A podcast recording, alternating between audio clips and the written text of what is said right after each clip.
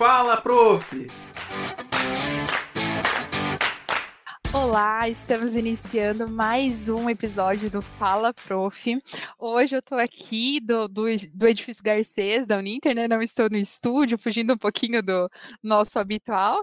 E estou aqui com a professora Patrícia e com a professora Reli. Professora Patrícia, nossa convidada especial de hoje, lá de Londrina, né? Dando a, a sua participação aqui com a gente. E a nossa querida professora Reli, que vocês já estão acostumados, que já, já conhecem, né? Professora Reli, por favor, se apresente. Boa noite, alunos e alunas da Uninter, público também que nos assiste de outras universidades, de outros locais. Hoje nós, como, como nosso programa é, já fala é Fala Prof, porque vocês que trazem a temática.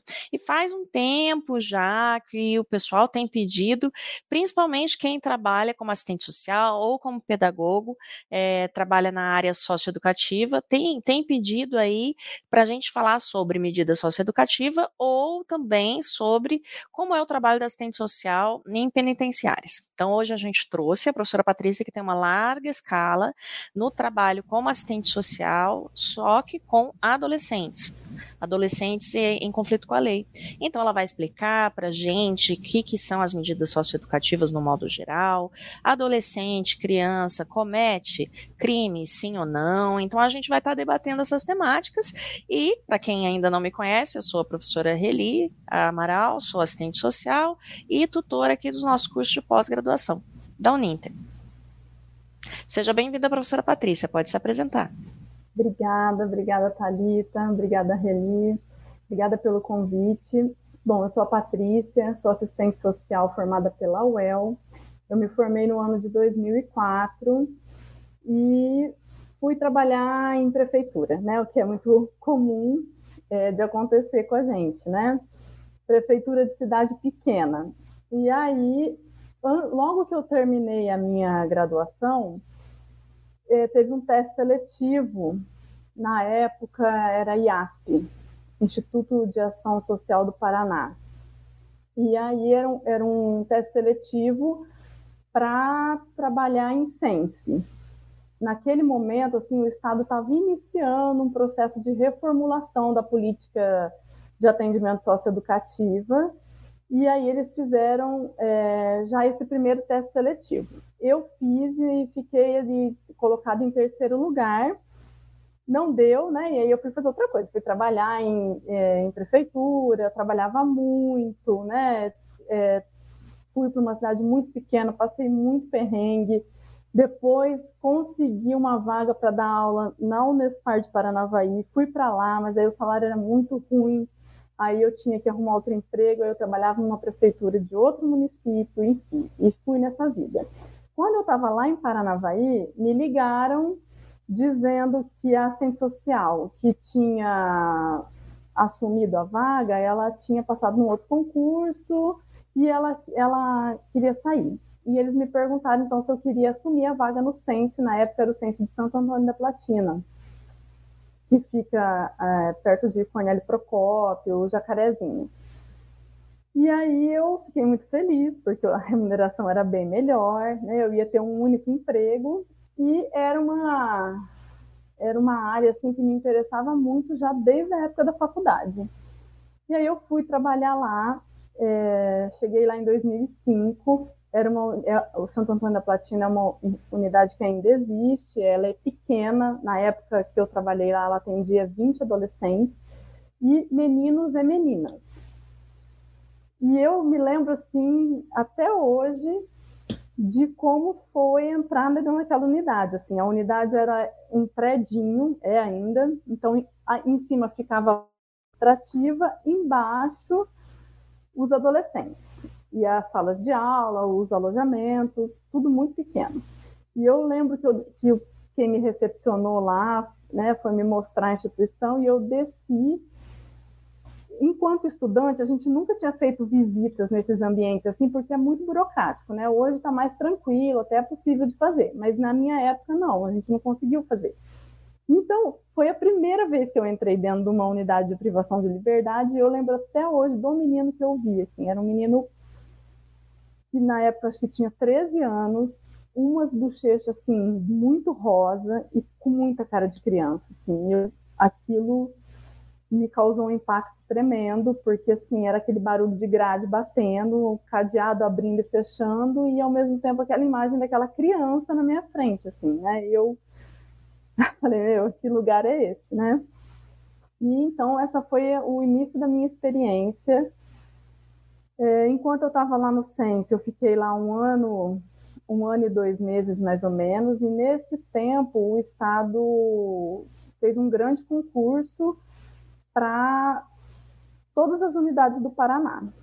Então, foi na época do governo do, do Requião, aí teve uma, uma reformulação na proposta é, de trabalho dentro dessas unidades, tinha uma pessoa de referência é, na socioeducação trabalhando no Paraná, e o Estado, naquele momento, comprou a ideia de fazer um programa socioeducativo, hum, assim, de querer ser referência na, no atendimento socioeducativo.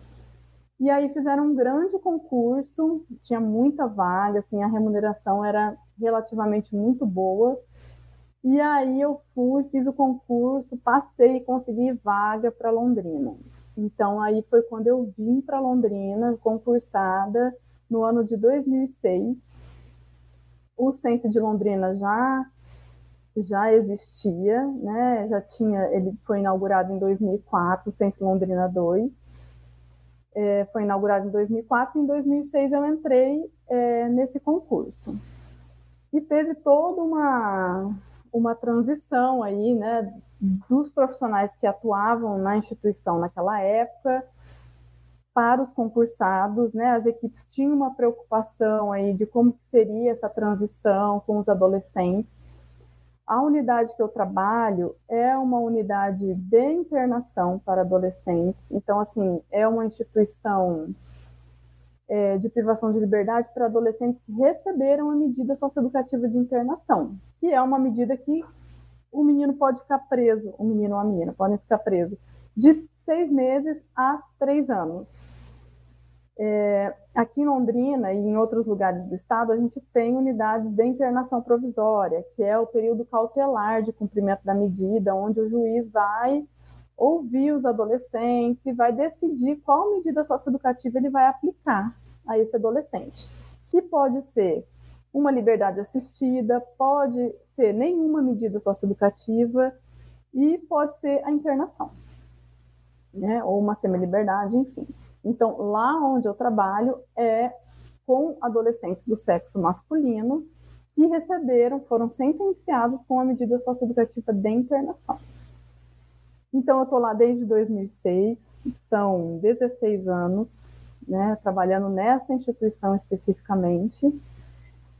É, lá nós somos em três assistentes sociais, três psicólogas uma pedagoga que compõe a equipe técnica. Temos vaga também para terapeuta ocupacional, mas no momento nós não temos nenhum profissional aí compondo a equipe.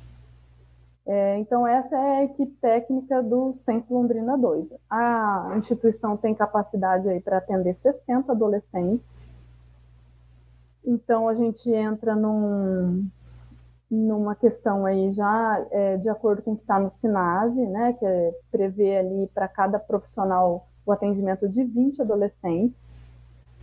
É, no caso, a gente atende em dupla, então cada adolescente tem um assistente social e uma psicóloga de referência. É, eu não sei se eu estou me adiantando muito, tá ok, está dando para acompanhar.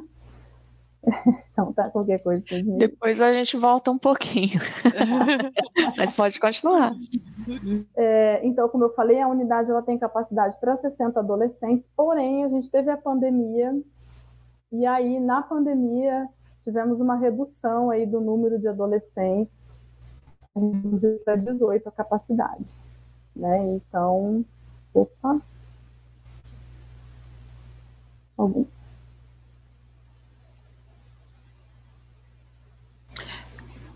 Já voltou, já então. tá, tá funcionando. É, então a gente reduziu para 18 e aí agora a gente está no processo aí de retomar, né? Então, assim, é, o número de vagas está em 35 adolescentes. Ainda não chegamos a, a, no número total, mas também, assim, a unidade já antes da pandemia apresentava vários problemas estruturais que impediam também a gente é, atender 60 adolescentes, né? Então, alojamento entupido, enfim, várias coisas que é, já não, a gente já não estava conseguindo atender. E com a pandemia, a gente começou a perceber também que atendendo menos adolescentes, que às vezes assim, às vezes para quem está até na no cumprimento da medida, trabalhando com as medidas em meio aberto, fala, nossa, 20 adolescentes por é, profissional, né, no caso, para um assistente social e um psicólogo, é muito pouco. É, só que a gente percebeu, assim, na pandemia, que com a redução, o atendimento ficou muito mais qualificado, né, por quê? Depois eu vou falar mais, de forma mais aprofundada sobre isso. Na internação, você tem um tipo de trabalho muito específico, né, assim, é muito diferente do meio aberto né, as demandas são muito diferentes. Então, assim, eu até semana passada estava conversando com a Thalita e estava dizendo um pouco para ela, assim, de que eu estava né, sobrecarregada porque os adolescentes estavam dando muito trabalho naquele, naquela semana, naquele mês, na verdade, não pararam ainda. Então, assim, isso requer assim um monte de intervenção dentro da instituição que sobrecarrega demais. Então, é, se a gente atende 10 adolescentes, esse atendimento vai ser muito mais qualificado, você vai conseguir intervir muito mais, porque a, o menino foi retirado do convívio social, né, do convívio familiar, e ele precisa retornar. E ele precisa retornar com os direitos dele garantidos, né, e da melhor maneira possível, né, para que é, a gente tenha aí um, uma efetividade na intervenção. Né? Então, atendendo 20 adolescentes, assim, é, acaba ficando meio puxado, né? É... Isso, só, só fazer aqui uma pequena intervenção é, para quem está assistindo a gente é, e ainda não consegue assim entender bem como é que é essa questão do, da medida socioeducativa, né? Então, quando, quando um adolescente comete um ato infracional, porque a gente não fala crime, né? Ele comete um ato infracional, que está previsto lá no Estatuto da Criança e do Adolescente. Então, existem medidas a serem tomadas para que ele, entre aspas, né, vamos usar esse termo, ressocialize, para que ele possa a ter é, perante a sociedade ele ser responsabilizado por aquilo que ele cometeu. Lembrando que criança isso não acontece, existem também medidas socioeducativas, mas que não são de uma responsabilização. Aí é responsabilizado, são responsabilizados os pais, os responsáveis, né, por essa criança. Mas quando adolescente, a partir de 12 anos completos, ele tem algumas medidas que podem ser aí tomadas, né? Só recapitulando, eu peguei aqui minha colinha, é, que seria, entra dentro das medidas socioeducativas, a advertência, obrigação de reparar o dano, prestação de serviço à comunidade, liberdade assistida, inserção em regimes de semi-liberdade e a internação em estabelecimento educacional, que seria a forma mais aí é, drástica, né, de, de poder estar é, tá trazendo aí essa questão da responsabilização ao adolescente. Normalmente são atos infracionais mais graves. É, diferentemente do, do adulto, não há atenuantes. Então, é, é importante, professora Patrícia, Patrícia, para a gente estar tá conversando sobre isso, é, e Talita também, que também já trabalhou na área, é, para que a, a gente desmistifique o que a sociedade costuma colocar a sociedade, vamos colocar aqui, né, a mídia, é, de que adolescente não paga pelo, entre aspas, crime que cometeu. E assim, é, por coincidências do destino, eu trabalhei no mesmo lugar que a Patrícia está trabalhando agora, né, lá em Londrina, no Sense 2, como antes da faculdade, né, como, é, é, gente, fugiu da mente agora, social, educadora social que eu não era ainda formada como assistente social. E aí, quando você está na prática, é, eu vou colocar a minha opinião, aí eu quero saber a opinião de vocês. Quando você está na prática, você vê que o adolescente ele é muito mais, existe uma punibilidade muito maior do que o adulto em determinadas situações, por vários fatores. Um é esses que eu falei, a questão da não, é, de não há atenuante. Né? Então, vamos colocar aí um exemplo prático, né, para quem está assistindo entender. É um, um, exemplo de alguém que faleceu essa semana, né? o assassino da Daniela Pérez. Ele saiu, se eu não me engano, foi é, condenado a 25, 25 anos e alguns meses de prisão e saiu com 6, 7 anos de cumprimento. É, Patrícia, se a pessoa Patrícia, né, Italita, se, se o adolescente, ele existe uma, uma medida socioeducativa é, para ele de liberdade, né, de em meio fechado, é, de dois anos, de três anos, o juiz reduz isso ou é isso que vai ser cumprido? A, a Patrícia vai poder falar melhor, mas as medidas socioeducativas de internação elas são reavaliadas a cada seis meses, né, Patrícia? É, Para quem está pensando assim, tipo, da onde que nós tiramos a Patrícia, né? Que a, a professora Patrícia surgiu aqui com a gente. A professora Patrícia ela escreveu agora para para os cursos da, da pós-graduação da Uninter, a disciplina de medida socioeducativa, uma disciplina que eu vou gravar, porque ela está lá em Londrina, né, e eu estou aqui, então é, a gente está fazendo essa dobradinha aí, a professora escreveu e eu vou fazer a gravação das aulas, e justamente porque a gente tem essa, essa experiência na área, ela na, no, no, meio fechado e eu no meio aberto, que desde o início da, da, da minha carreira também trabalhei só com medida socioeducativa, basicamente, mas daí no meio aberto, né, na, na outra ponta, né, então, por conta disso, a gente está aqui até mesmo porque a gente tem visto muita dúvida, tanto do, dos alunos da graduação de serviço social, quanto dos alunos das outras pós que estão aqui com a gente, é sobre o meio fechado, né, é, acaba tendo um pouco também do, do meio aberto, mas eu acho que por conta dessa de não ser tão acessível, né, professora?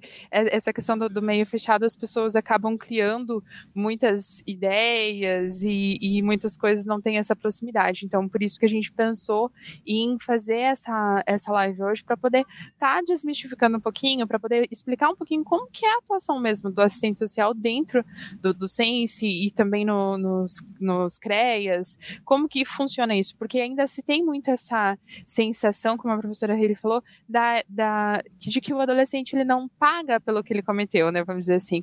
Só que daí a gente tem que lembrar muito da questão que é trabalhada ali no ECA, que é trabalhada no SINASE, que na verdade não é uma questão de punição, e sim de responsabilização a gente tem que lembrar que o adolescente é um ser humano, é, um, é uma pessoa em condição peculiar de desenvolvimento. Não é simplesmente você chegar e punir, é você trabalhar com ele, o, é, de responsabilizar ele pelo que ele fez, mas também pensando na questão da ressocialização, da responsabilização e de forma geral nessa questão de, de na questão pedagógica da, da medida socioeducativa, né? E também em conjunto com as medidas de proteção. Agora, professora Patrícia, desculpa aí a interrupção. Uhum. Ah, e lembrando que para quem fez a inscrição, né, para nossa live, a gente tem a palavra-chave, daqui a pouquinho eu falo para vocês, mas quem está aí já antenado, daqui a pouco já deve ter percebido mais ou menos qual que vai ser a palavra que a gente vai utilizar hoje. Daqui a pouquinho eu volto e falo para vocês qual que é a palavra para avaliação. É, perfeito. Acho que a Helly resgatou aí uma questão importante, né? Porque a gente está inserido aí numa sociedade que o tempo todo está dizendo que os adolescentes nada acontece com eles, né? E é, no caso assim da interna, nenhuma medida socioeducativa, o juiz quando ele aplica as medidas elas elas não têm um tempo fixo. Essa é a diferença do preso adulto. O preso adulto, quando ele recebe uma sentença, o juiz fala: ah, você vai ficar cinco anos. Ele vai durante esse período de, dentro aí do, do que foi estabelecido legalmente, ele tem as progressões, né, os atenuantes, né, o sistema penal ele funciona diferente do sistema socioeducativo nesse sentido. No caso da, da, das medidas socioeducativas, elas não têm o tempo determinado, né? Então elas vão aí de seis meses, podendo chegar a três anos a cada seis meses, obrigatoriamente o adolescente precisa ser reavaliado nessa medida. E como ele é reavaliado? Ele é reavaliado a partir é, de um relatório que a equipe de atendimento é, elabora e encaminha para o juiz. Essa equipe, né, como eu falei lá no começo, é, é a equipe técnica que, que, elabora o relatório, né, a equipe de segurança, em alguns casos, aí, é, pode compor ou não, mas é baseado nesse, nesse relatório que o juiz vai avaliar se os objetivos da medida foram alcançados ou não. Né? Então, quais são esses. Então, assim, é, a questão é muito mais complexa, como a Helly falou, porque você não, você não trabalha com uma questão objetiva, né? Porque o preso adulto, você vai dizer assim para ele, olha, se você é, não, não descumprir nenhuma regra aqui do sistema, você vai ganhar tal coisa. O adolescente não tem isso, e a gente, assim, é, isso é uma questão muito discutida dentro do sistema, porque, assim, qual que é o objetivo da medida lá, de acordo com o que está no SINASE? Primeira questão, a responsabilização pelo ato cometido. Né? Então, ah, o adolescente cometeu um roubo. É um ato grave. Os atos infracionais são os mesmos. O que é ato infracional? As mesmas condutas que estão previstas no Código Penal são consideradas atos infracionais. Então, por exemplo, um adolescente fez um assalto numa residência mão armada. O que, que ele fez? Ele fez um roubo, de acordo com o artigo 157 do Código Penal. O juiz, toda a legislação vai se basear no Código Penal, mas a sanção é diferenciada. Tá? Então, um adolescente foi lá e cometeu um roubo, 157. O juiz vai, né, tem todo o procedimento é, é, vai ser ouvido, tem oitiva, tem audiência, tem o contraditório, o adolescente tem direito à defesa, né? Tem todo esse trâmite que ocorre enquanto ele está cumprindo a medida cautelar lá de internação provisória. Aí o juiz, a equipe que trabalha na internação provisória, ela vai emitir um, um relatório e o juiz vai juntar todas essas peças e vai decidir qual é a medida mais adequada a esse adolescente. Aí, então, ele foi lá e aplicou a medida socioeducativa de internação para o adolescente. E aí, lá na sentença do menino, vai estar dizendo assim: é, aplico a medida socioeducativa de internação é, pelo prazo mínimo de seis meses, podendo chegar a três anos, com reavaliação no máximo a cada seis meses. Então, a cada seis meses, obrigatório, no máximo a cada seis meses, da data de apreensão que esse menino é, desse adolescente, o juiz é obrigado a pegar esse processo e rever. Então, se ele está na internação, a equipe vai ter todo um trabalho a desenvolver nesse período para daí emitir um, um relatório e encaminhar para o juiz fazer a avaliação. Aqui em Londrina, a juiz ela faz isso em formato de audiência. Na maioria dos lugares não é assim, apesar de hoje o, o CNJ recomendar a realização de audiências. Mas é, pode ser tanto somente pelo relatório emitido pela equipe, ou pode ser através de, de audiência. E aí, o que, que o juiz vai avaliar? Vai avaliar o que está de acordo lá com a lei no SINASE, porque o ECA ele não especifica muito a questão da execução das medidas. O que o, a legislação que vai fazer isso é o SINASE, que é de 2012. Então, lá no SINASE está assim, ah, quais são os objetivos da medida? Primeiro, o adolescente se responsabilizar pelo que ele fez. Então, como que você mede isso? Nos atendimentos que você faz com ele, no comportamento que ele tem dentro da instituição, né?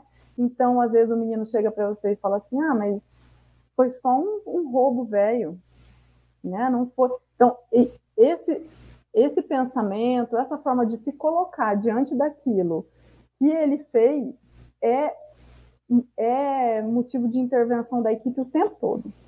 O tempo todo você está trabalhando com o adolescente essa responsabilidade. Não, pera lá, né? Vamos ver lá o que, que aconteceu. Aí você vai, pega a sentença, lê com o adolescente, né?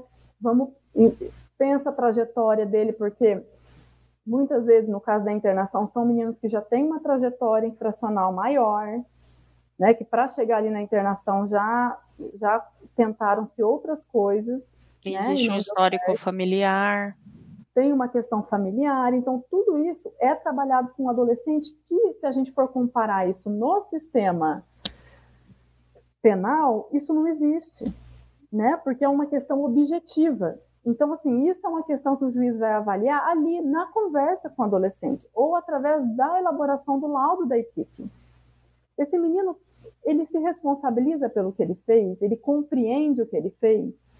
Então, você tem aspectos subjetivos no cumprimento da medida, na execução dessa medida, que dificultam muito mais a liberação desse adolescente. mesmo você Aí é claro que isso tem que ter a, a proporcionalidade, né? Porque você precisa considerar que é um adolescente, que está em processo de desenvolvimento, né? Se a gente for pegar as, as, as referências aí, é, bibliográficas em relação ao desenvolvimento de adolescente, você vai ver que o desenvolvimento do cérebro só vai se concretizar aí de maneira né, é, total com 20, 25 anos. Né? Então, a inconsequência, ela é parte da adolescência. Né? Então, assim, isso precisa ser muito, é, muito bem observado ali durante a execução, porque também responsabiliza o menino, às vezes, por coisa que ele não vai, uma resposta que ele não vai conseguir dar. Né? Uma outra questão ali que é avaliada, que é o objetivo da medida, é a questão da, da questão dos direitos do adolescente. Então, assim, o menino ele está em cumprimento de medida, mas ele precisa ter os direitos dele garantidos, né? E isso é um aspecto que a juíza vai avaliar também. Ah, mas que direitos são esses? O atendimento escolar, né? O retorno dele, por exemplo, que jeito que ele vai retornar? Ele vai retornar com uma, já tem a vaga na escola. O que a equipe interviu no sentido de promover saúde, né? É um menino que tem uma questão de uso abusivo de substância. Então, toda essa questão que envolve a realidade familiar, social, comunitária desse adolescente vai estar presente ali na execução da medida o tempo todo, né? E a intervenção é em cima disso. Então, é, em alguns casos você acaba tendo adolescentes aí que acabam permanecendo mais tempo é, privados de liberdade do que um adulto, né? Agora mesmo eu acompanho um menino que está lá no Sense e ele cometeu um ato infracional junto com um adulto. O adulto foi liberado e ele está cumprindo medida socioeducativa pelo mesmo ato infracional, que foi um roubo de celular na rua. Exatamente. É, é, essa a diferença de quem está dentro, né, do dia a dia e vê a questão dos processos, porque eu lembro muito disso das psicólogas e das assistentes sociais comentar, comentarem que os parceiros de crime já estavam liberados e, e os garotos estavam ali ainda pagando né? Porque o, o, o SINASE, o sistema que, a forma com que é feito o atendimento dentro das medidas socioeducativas é muito mais criterioso do que quando você pega só a questão penal simples de um adulto. Porque o, a questão penal simples do adulto entra mil questões. Entra que às vezes o juiz está de saco cheio, entra que é, a, a, a, não tem não tem lugar na prisão para aquilo, então acaba mantendo preso é, pessoas de alta periculosidade, então crimes mais simples são soltos, respondem em liberdade. Tem tanto atenuante, tanta coisa diferente que pode acontecer quando é adulto, né? E quando, quando eu senti isso quando eu trabalhei, mas só caiu também a minha ficha depois que eu trabalhei na área. É, o quanto que era mais rigoroso quando era é, um adolescente. Se são três anos, são três anos, né? Ele é acompanhado três anos. O adulto ele fica meio que lá, né, se autorresponsabilizando pelo que ele faz. É, não tem uma equipe por trás, é difícil. Tem o carcereiro, há um atendimento com a psicóloga com assistente social quando é solicitado, como enfermeira, mas não existe essa obrigatoriedade do acompanhamento. Então, é muito diferente, né, Patrícia? É, a gente tem uma pergunta aqui do Valtívio Vieira. Ele está perguntando. Pode, pode. Só fazer uma observação nisso que você, nessa comparação que você fez com o sistema penal, para dizer assim que hoje algumas instituições penais, o funcionário não tem qualquer contato com o preso. O contato com o preso é através do preso de confiança. O funcionário fica o tempo, é tudo automatizado. O funcionário não tem um diálogo com esse preso e não existe equipe técnica para atendimento. Você vai ter uma unidade de 12 mil pessoas, você vê um assistente social trabalhando. Então, assim, é, é muito. É um sistema que, que não. Na prática, assim, tem muita, muita incoerência, né? Sim. E, e aí a gente tem um, o sistema socioeducativo, que vem com uma outra proposta, e que, do meu ponto de vista, com uma possibilidade aí de resposta muito melhor. É, até eu ia comentar, assim, é, muitas pessoas acham que a medida socioeducativa simplesmente acontece, né? E não é assim, tipo, te, passa pela investigação criminal igual um adulto, tem toda, todo aquele processo judicial acontece também, né? O, não é simplesmente assim, chegou e colocou a medida e acabou.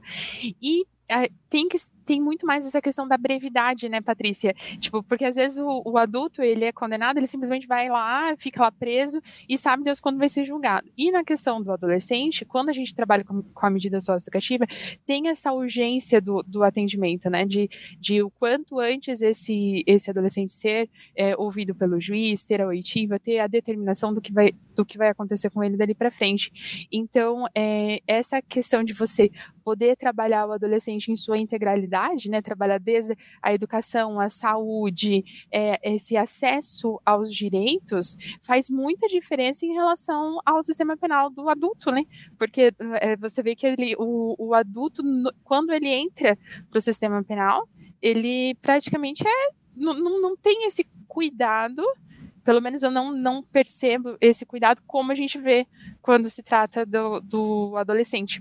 E até tem a pergunta do Felipe aqui, ele coloca que é, é possível medir a efetividade da internação para a inserção social do jovem, tipo mercado de trabalho, acesso à educação, etc., ou é comum que o adolescente retorne a praticar um ato infracional?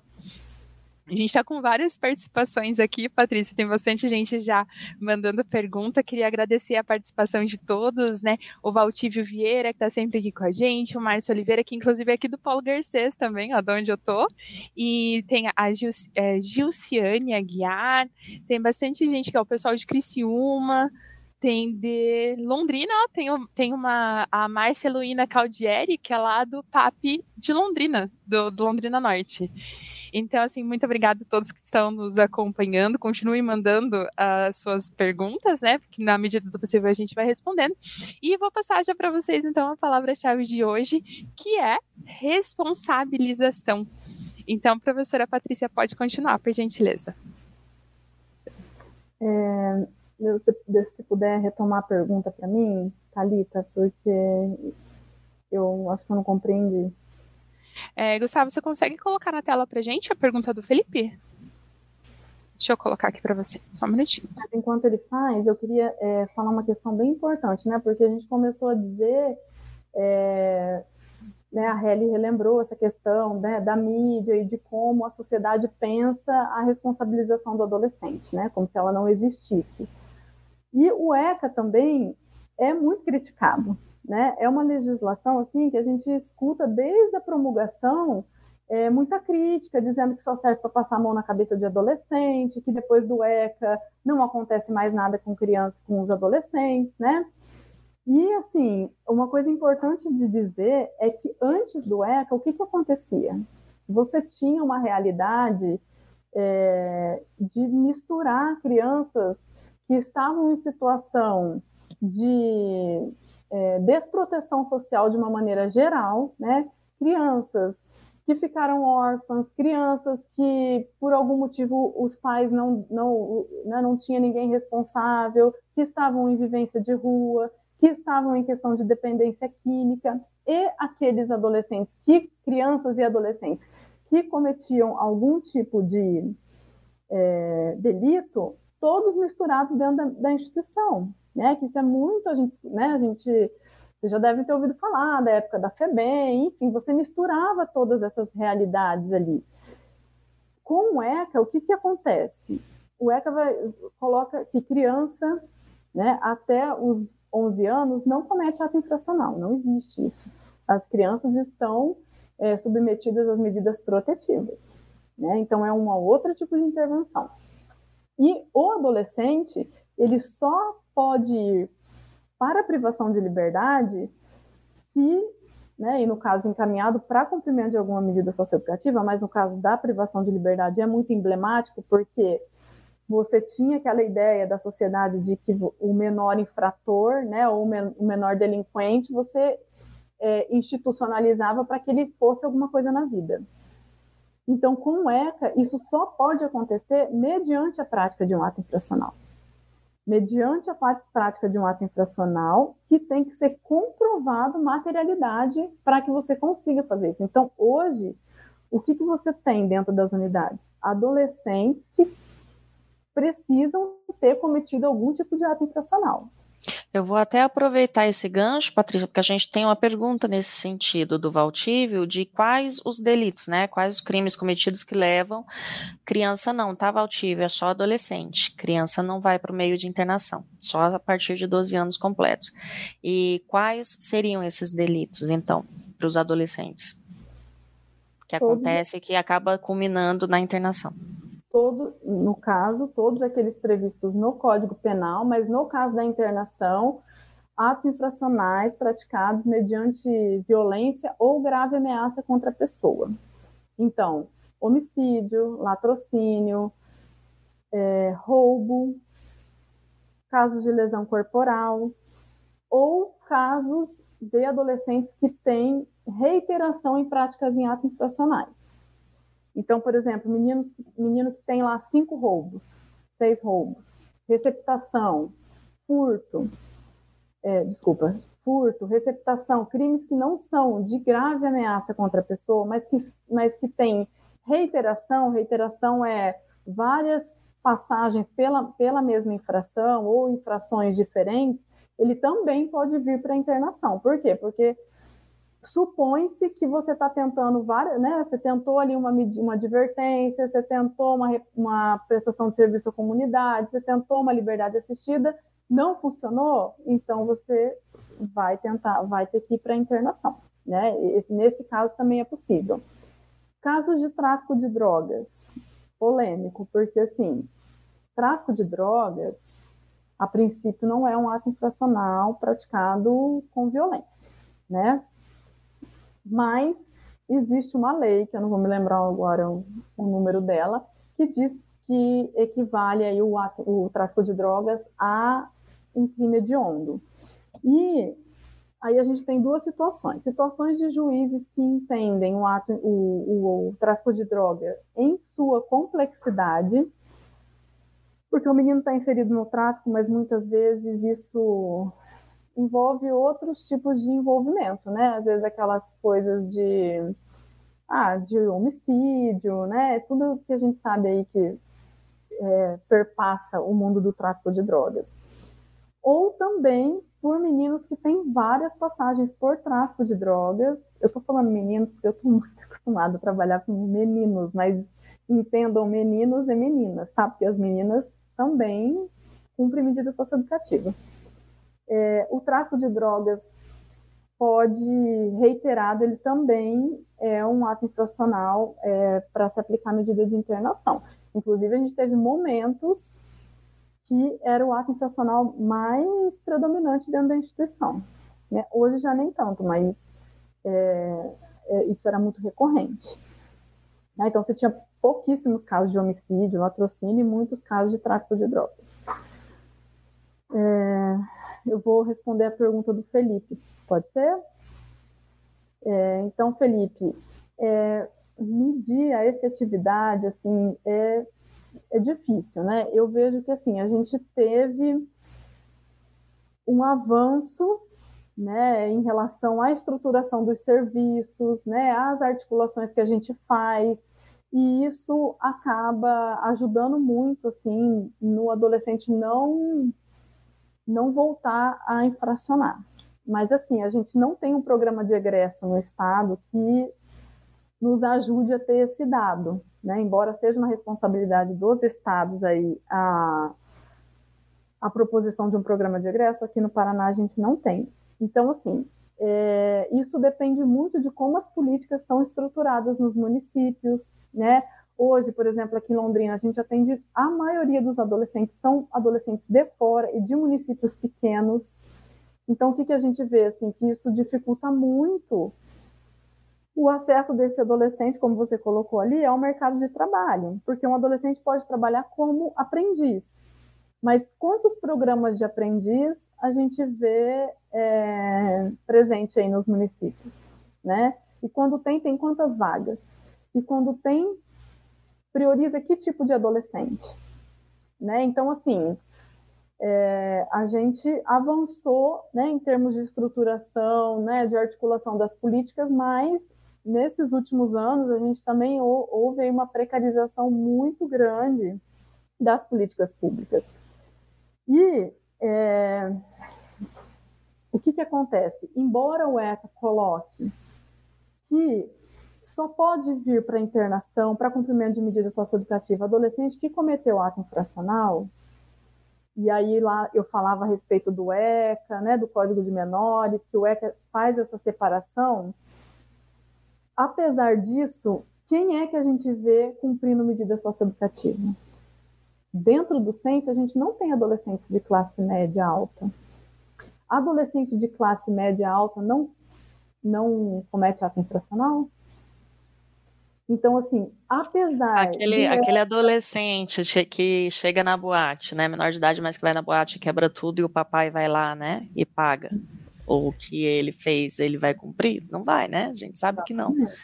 Então, assim, onde eu quero chegar com esse raciocínio? Apesar do ECA ter colocado, ter tido essa preocupação de colocar que a lei é para toda a infância e toda a adolescência, que não é uma legislação para crianças e adolescentes pobres, os adolescentes que cumprem medida socioeducativa são adolescentes pobres. Isso é o que eu estudei no meu mestrado. Nem falei para vocês né, disso. Mas eu estudei isso no meu mestrado, que apesar de toda essa evolução na legislação, e é uma evolução que a gente precisa é, vangloriar, porque assim, realmente melhorou muito né, a lógica de atendimento do sistema, é uma legislação que a gente precisa defender. Nesse aspecto, a gente não conseguiu essa, essa ruptura.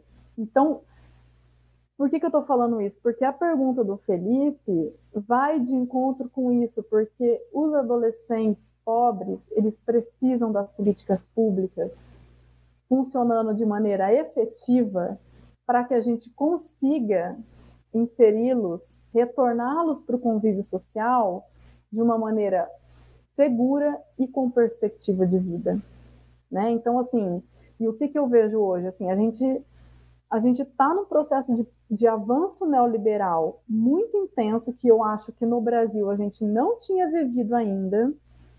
A gente já tinha visto isso nos Estados Unidos, em, outros em outros países, mas no Brasil, da forma como a gente está caminhando agora, a gente não tinha visto, e isso tem um rebatimento, né, assim, nas políticas públicas, né? Então, assim, programa, a gente, o Estado fez lá, criou um programa de aprendiz não faz muito tempo.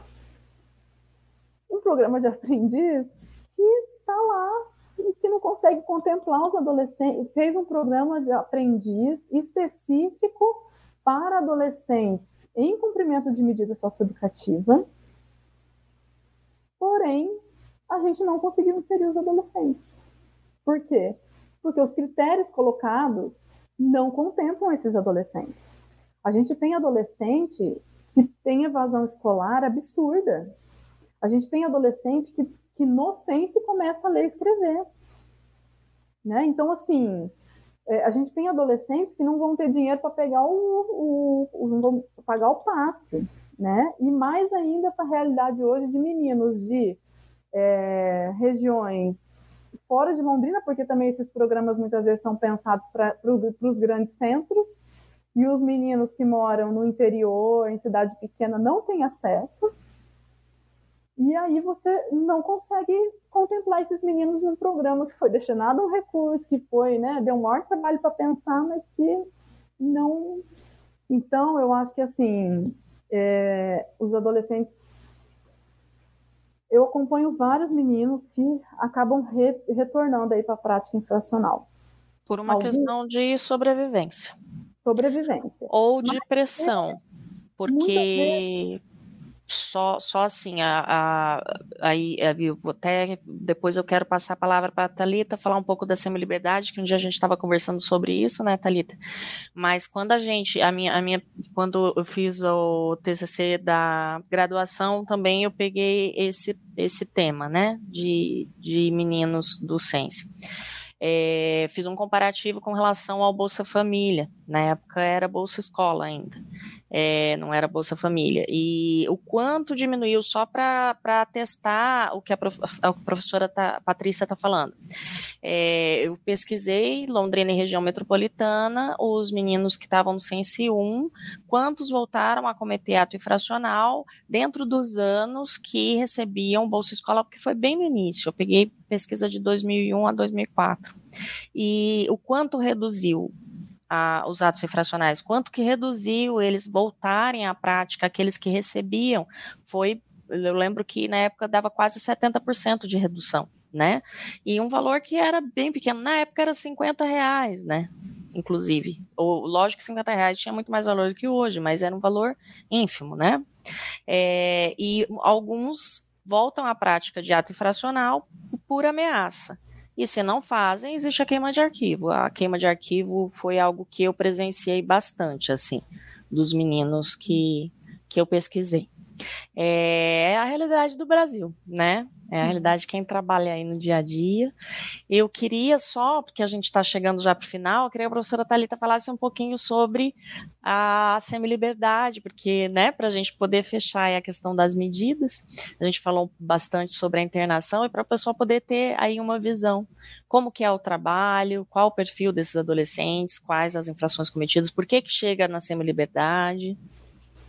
É, na verdade, a semi-liberdade é mais trabalhada junto com a internação, né, professora? É mais, é um pouco separada. Eu trabalhei é, com foco mais na medida, nas medidas socioeducativas em meio aberto, né? Daí a gente trabalhava a questão da liberdade assistida e da prestação de serviço à comunidade.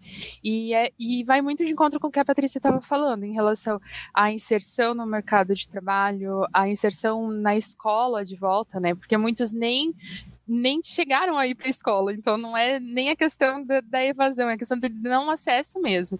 Então, quando a gente vê esses programas que são ofertados e tudo mais, até um aperto no coração, porque você vê o, por exemplo, eu trabalhei num município aqui da região metropolitana de Curitiba, e num, num CREAS, e a gente tentava inserir os adolescentes na escola, e era muito complicado, porque assim, eles já estavam com uma defasagem escolar muito grande. Daí, como que você vai colocar um menino que está lá com seus 14, 14, 15 anos de volta na quarta série, de volta na quinta série. E às vezes ele chegou até a quinta série, mas ele não sabe nem ler.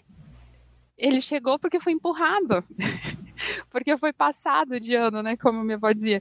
Então, tipo, é, é muito tem muitos pormenores ali que precisam ser trabalhados, né? Até tem uma pergunta que acho que era da Aqui, ó. Gil, Gilciane Aguiar, que ela pergunta se as famílias estão incluídas no planejamento e intervenções dos profissionais. Eu vejo que tanto na medida socioeducativa em meio aberto quanto no meio fechado, a gente trabalha inicialmente com o PIA, que é o Plano Individual de Atendimento. E ali a gente contempla também essa questão da família, porque se a gente não trabalhar em conjunto com a família, é, não tem resultado. Não é tipo o, a, é a questão da adesão do adolescente à medida, da adequação do adolescente à medida, da adequação da própria família, da realidade que ele vive. Porque não adianta eu oferecer uma coisa para ele que ele não vá ter condições de cumprir. Então, é, é, a questão do acolhimento, que muitos já chegam ali também fragilizados, né? Já arredios, porque já passaram por inúmeros serviços e ninguém deu a atenção devida, da forma devida, às vezes até mesmo por não ter condições de prestar o serviço da forma adequada, né? Mas o, o, o que eu sentia muito, assim, na prestação de serviço é, à comunidade e na liberdade assistida, que eu fui também orientadora de liberdade assistida por muitos anos, é essa carência de condições adequadas, vamos dizer assim. Porque é, é muito difícil você querer que um adolescente saia do tráfico, oferecendo para ele, por exemplo, um programa de é, ressocialização, quando no tráfico, em uma semana, ele ganha 3, 4 mil reais, e lá no programa ele vai ter que trabalhar 20 horas por semana para ganhar duzentão no final do mês ele precisa, às vezes, é, ele é o, quem sustenta a casa em, muita, em muitos casos. Ele é uh, o provedor. Às vezes, tipo, é uma família que tem só a mãe, às vezes é criado só pelo pai, às vezes mora lá dentro da boca, lá, tipo, onde o tráfico está acontecendo. É, de chegar, às vezes, em, em, em alguns locais, assim, para fazer atendimento, e adolescente às vezes até criança, tá com arma para cima e para baixo, tá com o revólver no bolso, ou tá com aquele maço de dinheiro e fala assim: olha, tia, ganhei mais dinheiro hoje do que você ganha no mês. Então, assim, as condições não são favoráveis.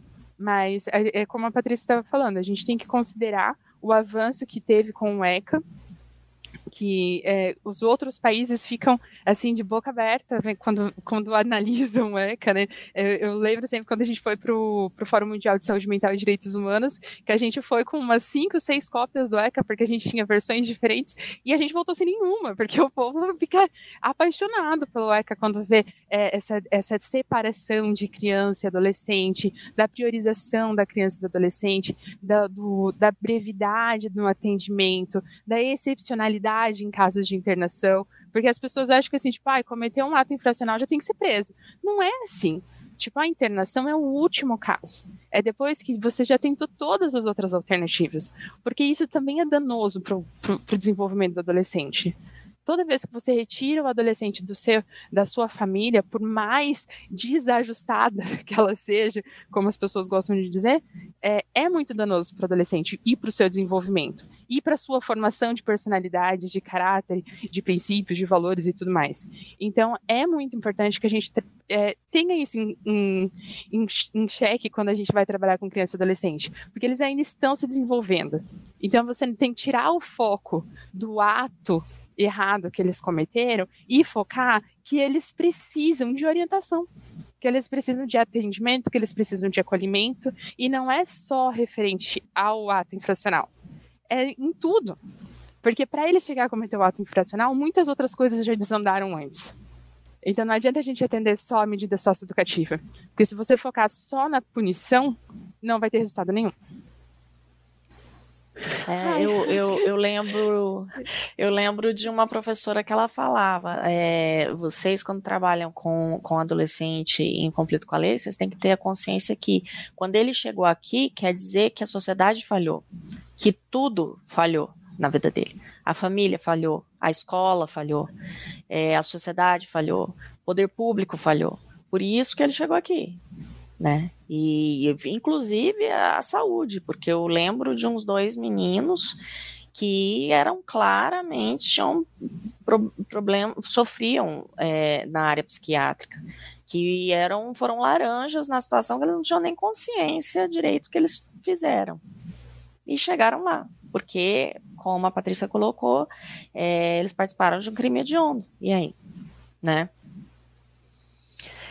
Mas é, é, meio pesado, né? Eu acho que toca aí nós três, eu me, me toca bastante. É, porque... Eu tento até não, não pensar muito assim em alguns atendimentos, porque é, é, acaba me, me trazendo à memória muitas coisas que me emocionaram. Assim, de, é, eu também fiz mestrado focado em medida socioeducativa, né? Trabalhei a, as questões de gênero dentro das medidas socioeducativas e então, é, é, mexe muito com a gente ainda, assim, porque querendo é, é essa sensibilidade, né, de você ver que o outro tá ali para além daquilo que ele cometeu.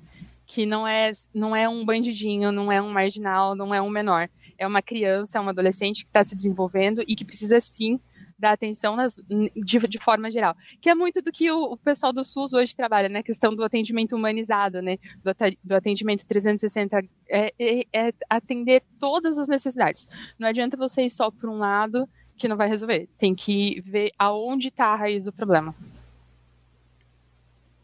Uhum. Professora Patrícia, aqui no calor da emoção da nossa conversa, é, eu queria que você fizesse então as suas considerações finais. Se você quiser acrescentar mais alguma coisa, quiser deixar mais algum recado, fique à vontade. Então, eu tenho muito mais coisa para falar. Assim, eu acho que é, eu sempre gosto assim, de estar nesses espaços, né, trazendo essa discussão, porque eu acho que é uma são fundamental para a nossa sociedade, né? Eu acho que a gente precisa crescer enquanto sociedade é, e ser uma sociedade que protege crianças e adolescentes, né? A gente precisa mudar a nossa forma aí de compreender o desenvolvimento das crianças e dos adolescentes e ser uma sociedade que é, proporciona, né, esse cuidado, Então, eu acho que esses espaços acabam favorecendo bastante porque as pessoas não sabem muita coisa, né? Muita coisa que acontece e que são coisas muito relevantes, assim.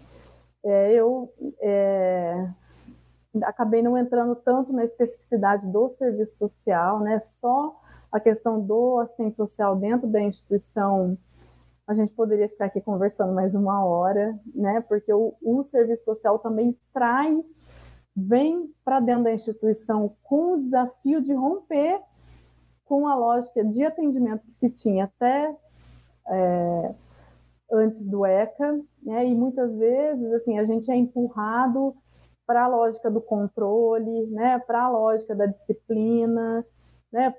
para fazer com que esse adolescente é, saia de lá uma pessoa transformada, né? Então, assim, a gente precisa cuidar muito disso, né? O que eu, eu queria deixar essa mensagem final para vocês, assim, que eu acho que a maioria aqui talvez sejam, sejam alunos do serviço social, de que a nossa atuação dentro dessas instituições precisa estar respaldada pelo nosso código de ética, é, pelas diretrizes curriculares, né, pela lei de regulamentação da profissão. A gente não pode perder, né, pelo projeto ético-político da profissão, assim, a gente não pode perder isso, tirar isso do nosso foco, porque é essa aproximação que vai fazer com que a gente atue de forma diferente, que a gente não julgue esse adolescente, essa família, que a gente não culpabilize essa família, esse adolescente, né? que a gente consiga entender essas relações, né, o, a prática do ato infracional, é, as relações familiares, a falta de capacidade protetiva dessa família dentro da lógica da sociedade que a gente vive, que é uma sociedade né, que é, constrói essas relações no modo de produção capitalista.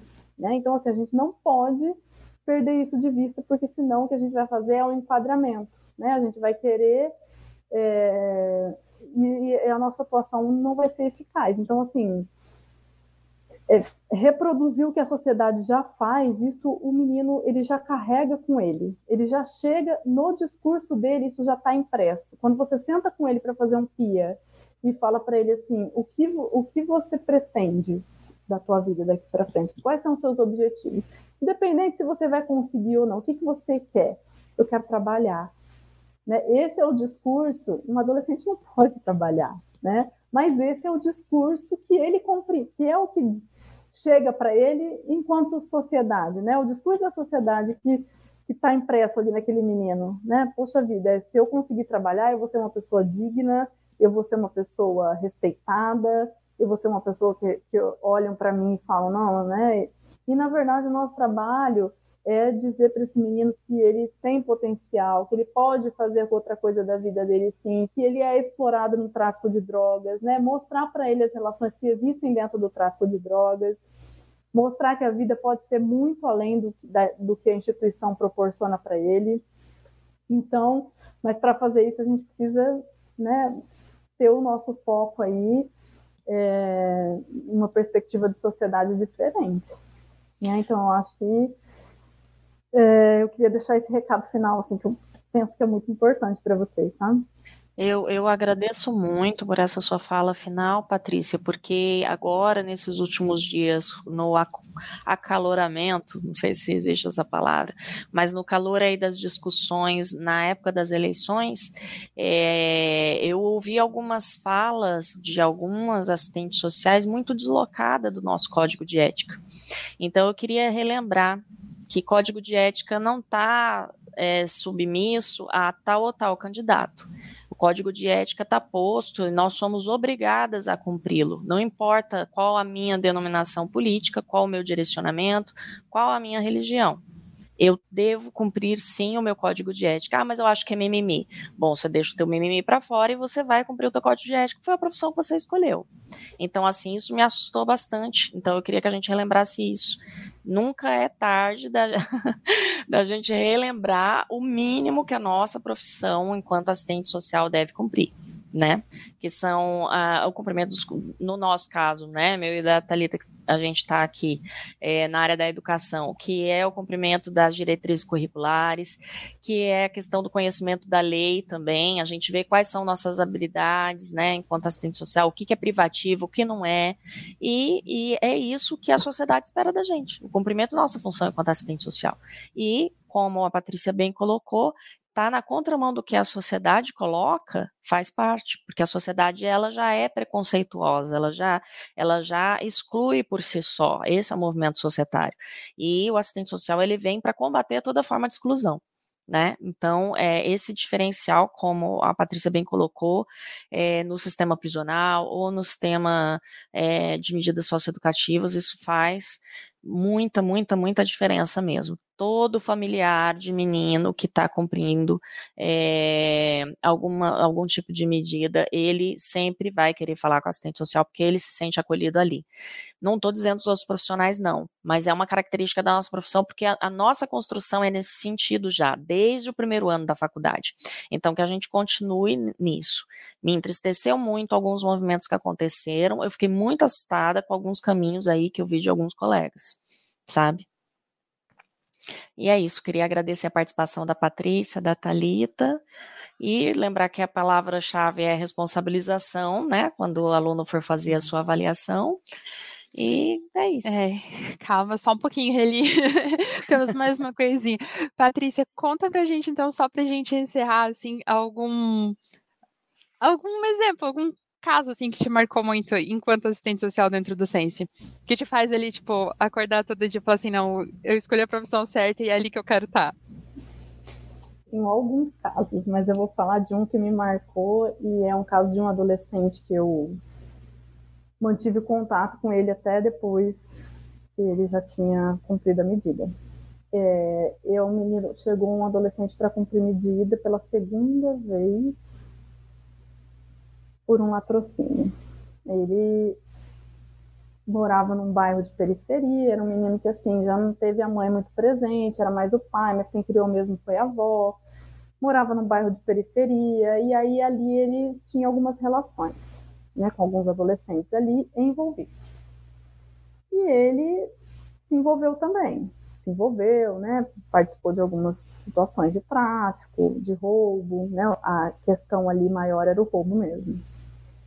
E ele acabou se envolvendo nesse latrocínio. Ele foi um latrocínio de uma pessoa de muito dinheiro, morava num condomínio fechado, num carro daqueles importado.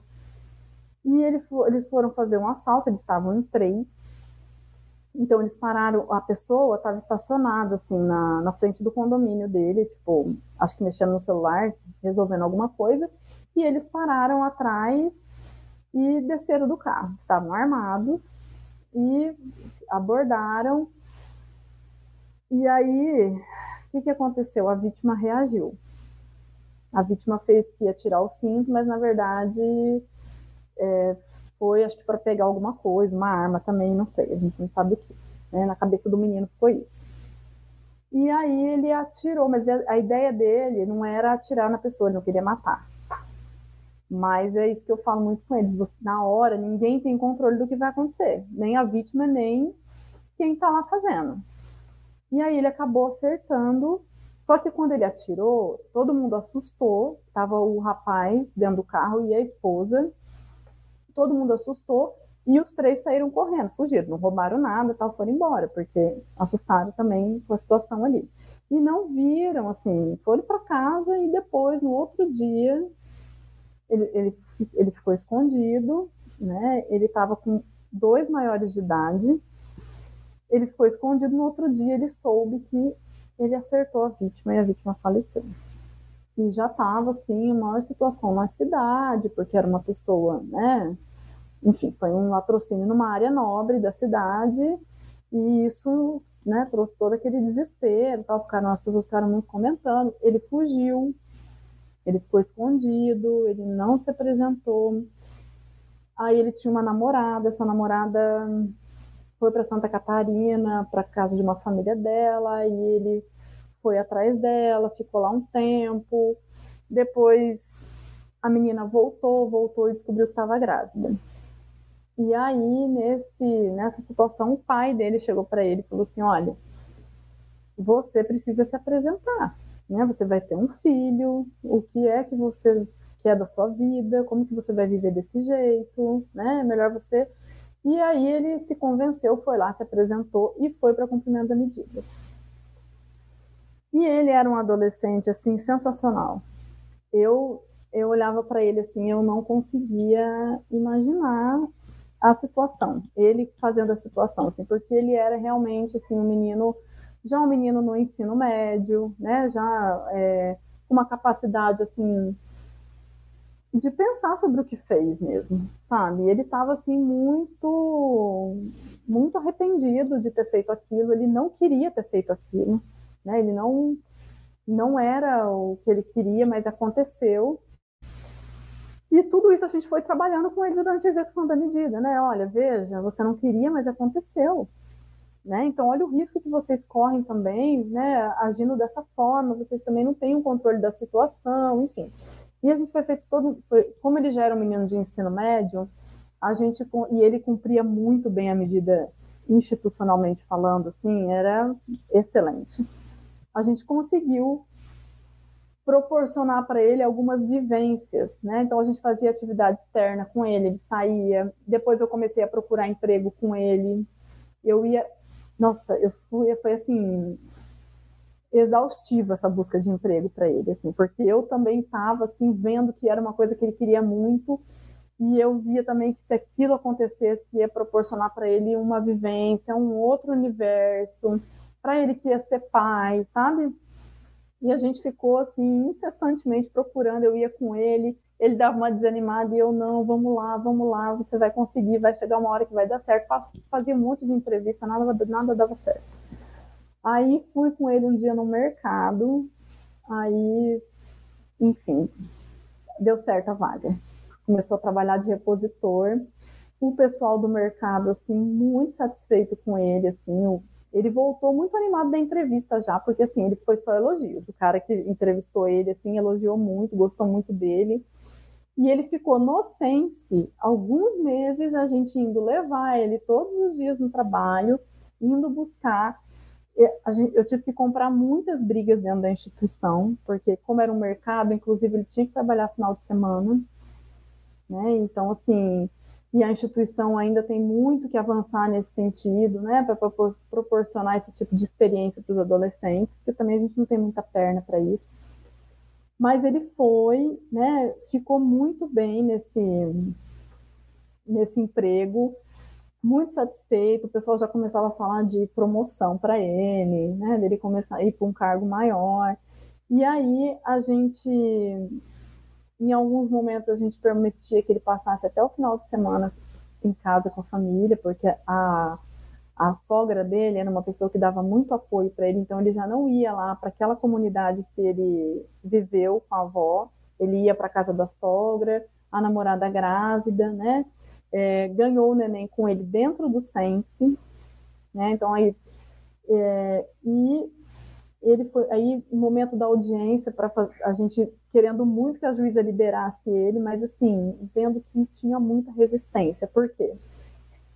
Pelo ato infracional cometido. E aí a gente teve que construir toda uma argumentação, porque assim, o juiz não pode se apegar ao ato infracional. Ele aplicou a medida socioeducativa, pronto. Agora o que ele vai ter que avaliar é dali para frente. Ele não pode justificar, o menino é, cumpriu super bem a medida, está trabalhando, está inserido, não sei o que, né, mas ele cometeu um ato grave e vai ter que ficar. E esse tipo de argumento o juiz não pode utilizar mais. Então a gente teve que criar, mas acontece. Não pode, mas acontece, né? Daí tem que o advogado recorrer, muitas vezes vai perder, enfim. Então a gente teve que construir toda uma argumentação, né? A juíza, assim, eu vi que não estava muito, mas ela liberou liber... e aí a gente continuou fazendo esse acompanhamento dele por conta mesmo, porque não tem programa de egresso e tal. E é um menino que eu, com quem eu converso até hoje, e é um menino que está bem até hoje. Ele não está mais com a namorada, ele saiu, foi morar com ela, moraram acho que mais de um ano juntos, mas acabaram se separando, muito novos os dois, né? Enfim. Mas ele continua trabalhando lá no mercado. É, ele não está mais com a menina, mas pega o filho sempre, sempre está com o filho. E é um menino que, assim, nunca mais a gente soube de, de envolvimento. Assim, é um menino que vem atrás da gente para contar as experiências dele, a vivência dele, né? Então, durante esse, essa trajetória aí, eu, em algumas vezes, assim, eu me vi também, tipo, ah, mas será, né? Será que é isso mesmo, né? Será que... Mas, enfim, tem uma questão no trabalho socioeducativo que se chama aposta. A gente nunca vai saber se aquele menino vai ou não. Claro que tem alguns casos que você fala que é mais difícil, né? Mas assim, você nunca vai saber do potencial, porque o ser humano é uma coisa que você não, né, é você não, não consegue mensurar a capacidade de um ser humano. Então, você tem que apostar, né? Se o menino está te dando as condições ali, a aposta vai fazer diferença. Né? E nesse caso eu vejo que foi isso, assim, tanto eu como a psicóloga dele, a gente comprou isso, a gente apostou nesse menino, a gente via nele um potencial, a gente via que ele podia ser muito além daquilo ali, e deu muito certo, assim, e ele é muito grato também porque ele vê que o investimento que a gente fez nele proporcionou para ele uma outra vida, né? Se não fosse isso, talvez ele tivesse saído dali, voltado para casa da avó, ou mesmo para casa da sogra, mas até ele conseguir se organizar, sabe, ir atrás de alguma coisa, poderia surgir algo ali, né? Então, é uma experiência aí que eu tenho aqui de um caso bem grave, né? E que foi um sucesso. Assim. Então, o, o ato infracional não define o adolescente. Não dá para você dizer, ah, esse menino é um monstro porque ele cometeu um latrocínio. Não. Eu, a gente atende meninos que nunca praticaram homicídio, que estão no tráfico, que, podem ser meninos com, com, uma postura mais complicada, assim, do que... Então, assim, a, não, a gente não pode se apegar ao ato infracional para definir esse adolescente. Então, é isso. Muito obrigada, Patrícia. Então, com essa experiência da professora Patrícia, a gente vai encerrando por aqui. Muito obrigada a todos que nos acompanharam até agora e esperamos vocês mês que vem com o nosso último Fala Prof do ano. Gente, boa semana e até mais. Tchau, tchau. Fala, prof!